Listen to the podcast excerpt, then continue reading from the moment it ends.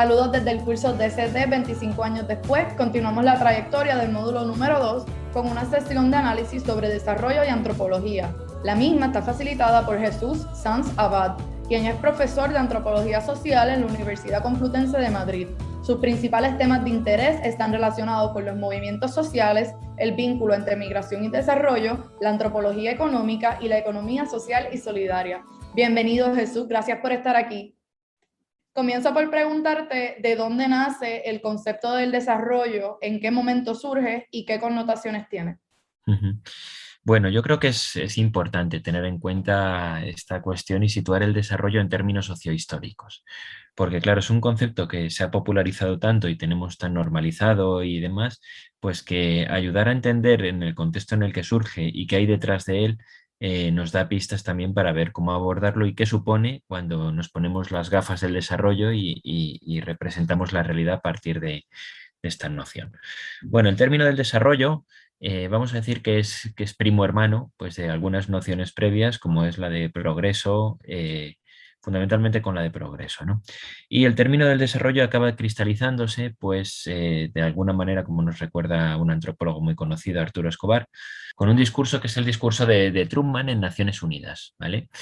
Eh, Truman dice en aquellos años, en el año 49, algo así como debemos lanzarnos a un nuevo y audaz programa que permita poner nuestros avances científicos y nuestros progresos industriales a disposición de las regiones insuficientemente desarrolladas para su mejoramiento y crecimiento económico. Bueno, en, esa, en ese breve fragmento del discurso de Truman en Naciones Unidas, ya aparecen tres elementos que van a ser centrales en, la configuración de que está detrás de las representaciones del desarrollo. La primera es un eje en el cual se va a plantear el desarrollo como el estadio eh, ideal al cual transitar. desde un estado, eh, Truman lo denominaba insuficientemente desarrollado, en otros momentos históricos pues, se vinculará más tarde pues, con lo que es su desarrollo. El segundo eje, a partir del cual eh, aparece, aparece en el discurso de Truman también, tiene que ver con la mención a la ciencia. ¿no?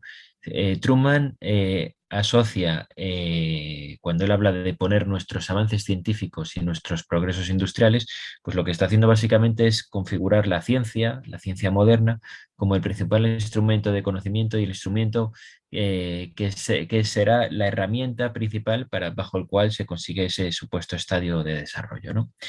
Y el tercer elemento que aparece, junto a la noción de, del desarrollo como, como, el estado deseable al cual llegar y de la ciencia, es el de la asociación entre desarrollo y crecimiento económico. ¿no? Claro, esto último pues, es más controvertido posteriormente. Cuando él habla de mejoramiento y crecimiento económico, lo que está haciendo es una asociación entre esos dos términos, ¿no? entre vincular el desarrollo a esa cuestión. Entonces, por un lado, eh, sintetizando, el desarrollo eh, como primera como esta ideal hacia el cual transitar, y dos herramientas que van a aparecer ya en el discurso muy pronto vinculadas a ellas, la ciencia por un lado y la economía.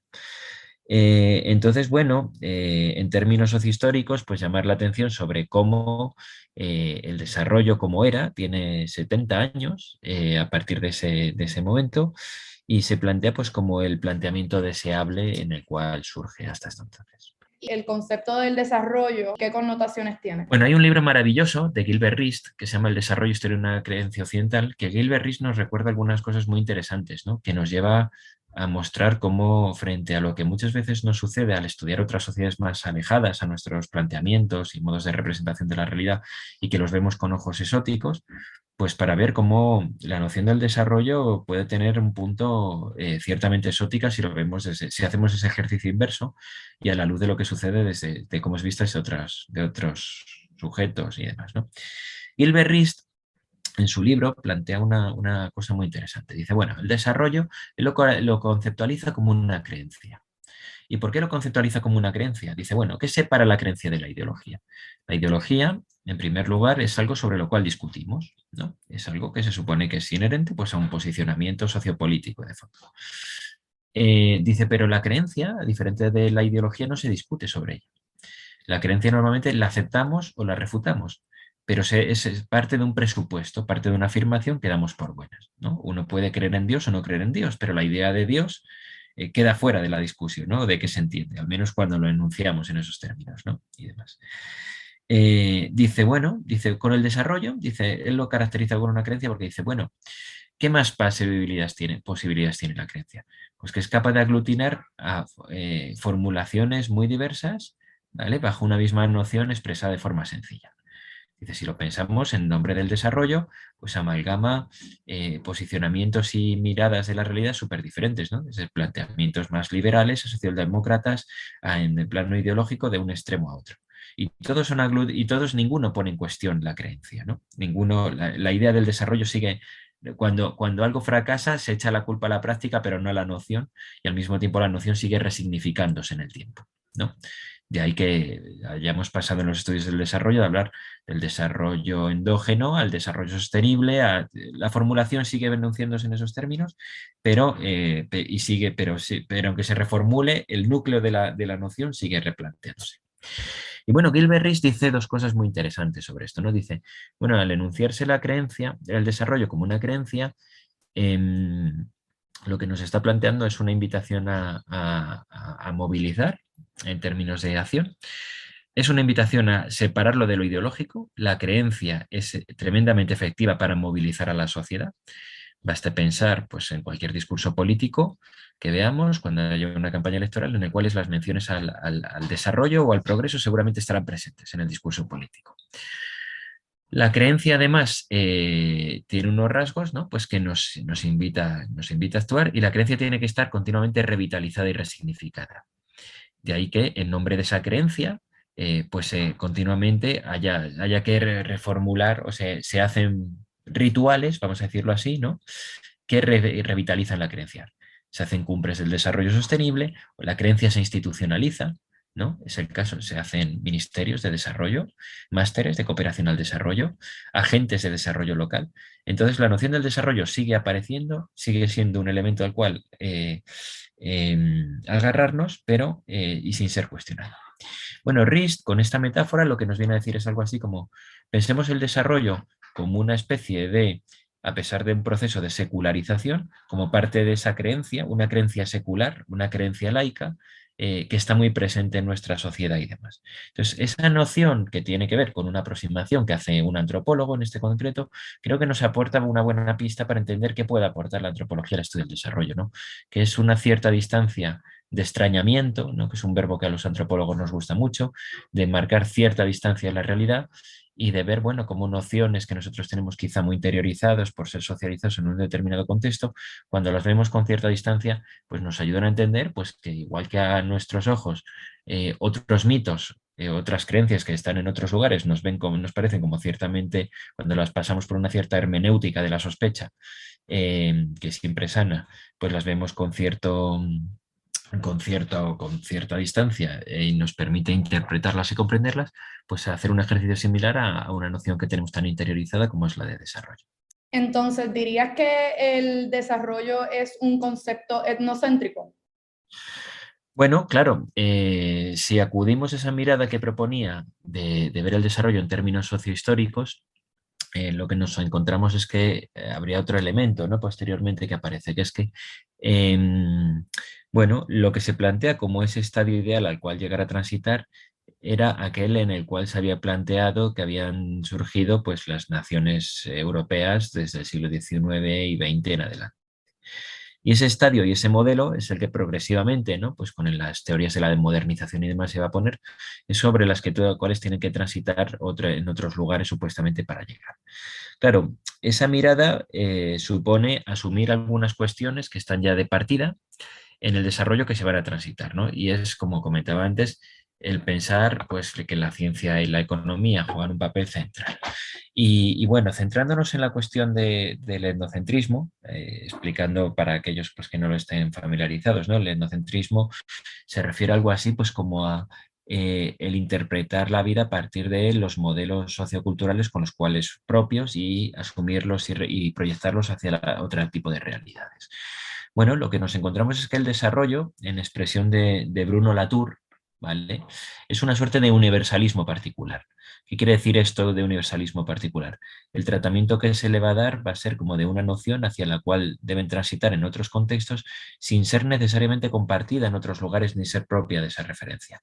El desarrollo es una noción eh, que está vinculada mucho a, la concepción de la realidad que emerge de la modernidad, que cristaliza en Europa desde el siglo XVII-XVIII, y ahí eh, la mención de Truman nos lo muestra, ¿no?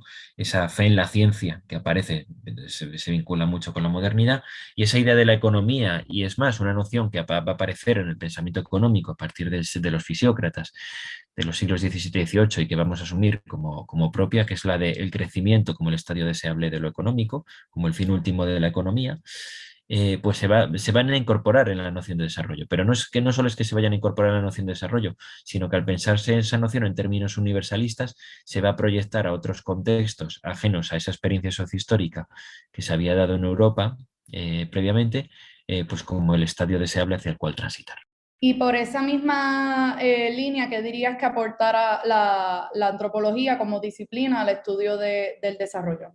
En primer lugar, la antropología eh, pues es la disciplina que se, que se dedica pues, al, estudio de la enorme variabilidad del ser humano ¿no? a lo largo de la historia y a lo largo pues, de los diferentes contextos socioculturales. Y la antropología, eh, como disciplina que pone en primer plano la, la cultura y que se centra en esa enorme variabilidad, lo primero que hace es recordarnos que existen otro conjunto de cosmovisiones eh, a la hora de las cuales las sociedades piensan la realidad y que van mucho más allá ¿no? pues de ese prisma en el cual se ha pensado en Occidente y en el cual el desarrollo pues es una noción central, ¿no? Eh, o mejor dicho, en, torno al cual la modernidad ha jugado un papel central, ¿no?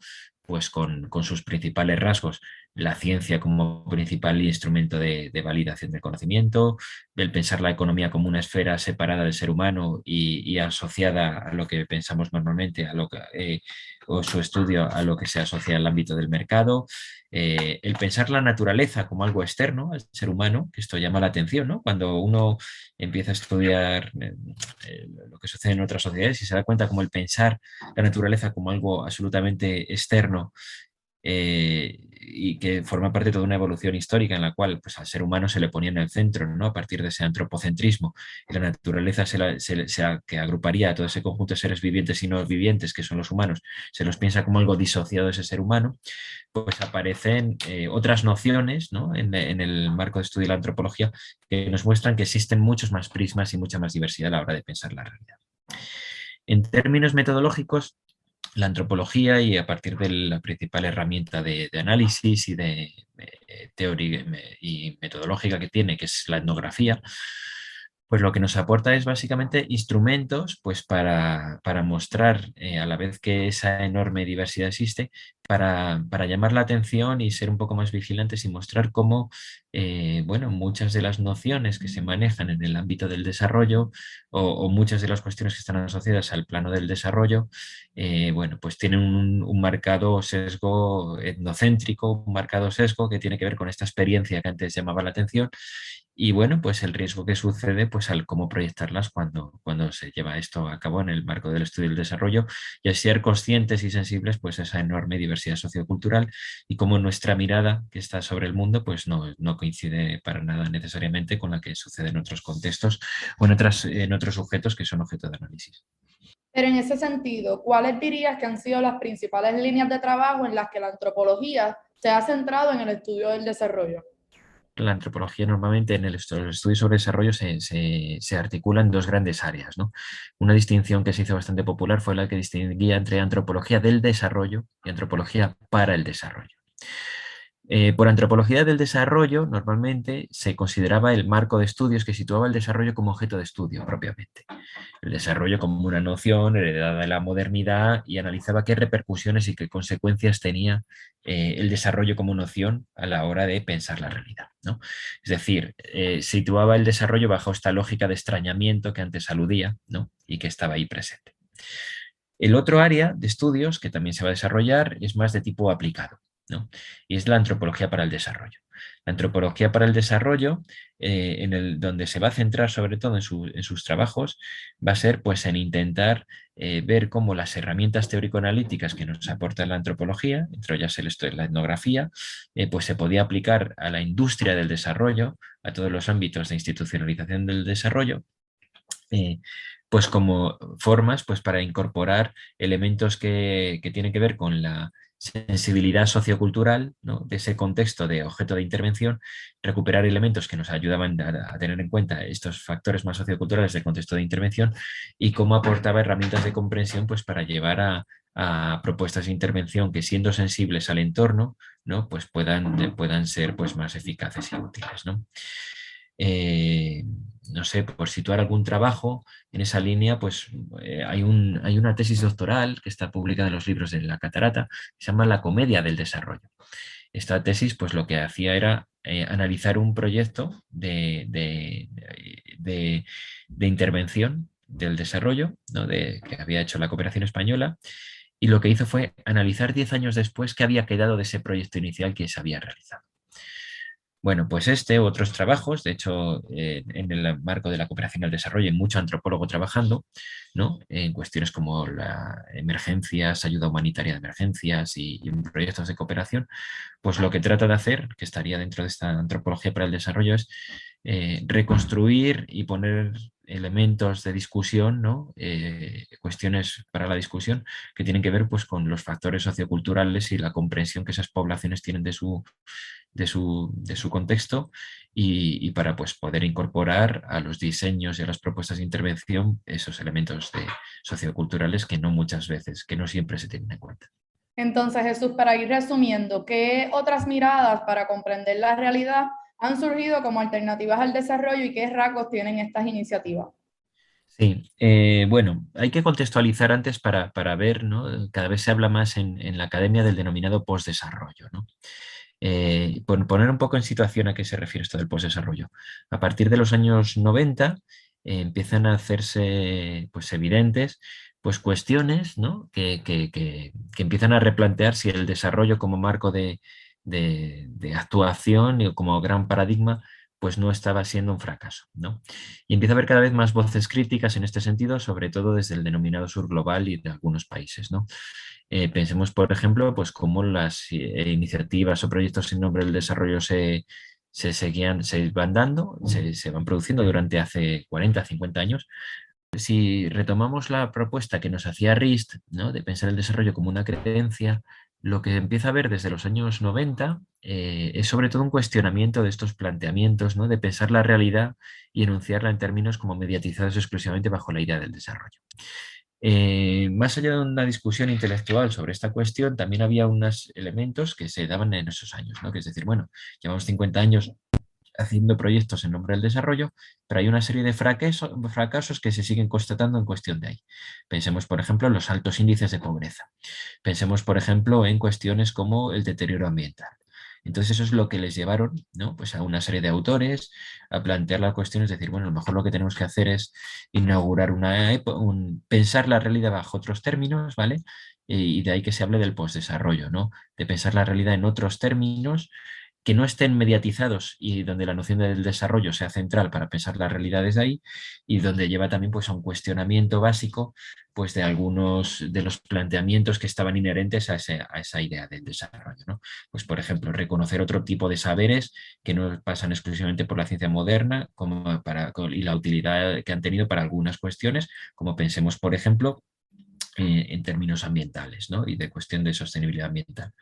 En este sentido, demos simplemente un dato. El 80% de los lugares con mayor biodiversidad a nivel mundial están en lugares donde habitan el 4% de la población mundial, que a su vez son pueblos indígenas. Bueno, esto nos indica pues, que esos saberes eh, pues han sido tremendamente útiles para cuestiones como el preservamiento de la biodiversidad y en un contexto de emergencia climática, pues esto es importante tenerlo en cuenta. O pensemos la realidad bajo otros términos, donde a lo mejor cuestionar el crecimiento económico y pensar que el crecimiento económico es bueno en sí mismo, o algunos postulados que están detrás de los presupuestos de la, economía clásica, como que es posible crecer en un planeta con recursos limitados, tener un crecimiento ilimitado en un planeta con recursos limitados, pues que esto es cuestionable. Bien, este tipo de cuestionamientos más de tipo teórico, por un lado, que recomendaban pues, otra, una mayor pluralidad epistémica, ¿vale? frente a ese monopolio del saber en nombre de la ciencia y del conocimiento experto por un lado, y por otro, por una concepción de la economía que cuestionaba la idea del crecimiento, y por otro, eh, la constatación de algunos fracasos que se habían dado en nombre de, después de 50 años interviniendo en nombre de ese desarrollo, es lo que lleva pues que algunos emerjan otras voces que se engloban dentro del postdesarrollo y hay otro tipo de planteamientos críticos que tratan de pensar la realidad bajo otras premisas. ¿no? En ese marco, pues situaríamos pues, planteamientos más de, por citar solo dos o tres, el planteamiento del buen vivir, suma causal, que está recogido en algunas constituciones en Latinoamérica, como la constitución eh, boliviana o ecuatoriana, y que tratan de pensar la realidad en otros términos, o por ejemplo, incluso en el mismo Europa, pues nociones críticas, como es la del decrecimiento, que directamente lo que hace es un cuestionamiento del crecimiento en sí mismo como realidad última y fin último de la realidad económica. Hay otras, en otros contextos, la noción de Swadeshi, por ejemplo, en la India, la noción de Ubuntu en África, y otras nociones que se han emparentado y se las ha querido ver como parte de expresiones eh, que tienen que ver con este marco del postdesarrollo.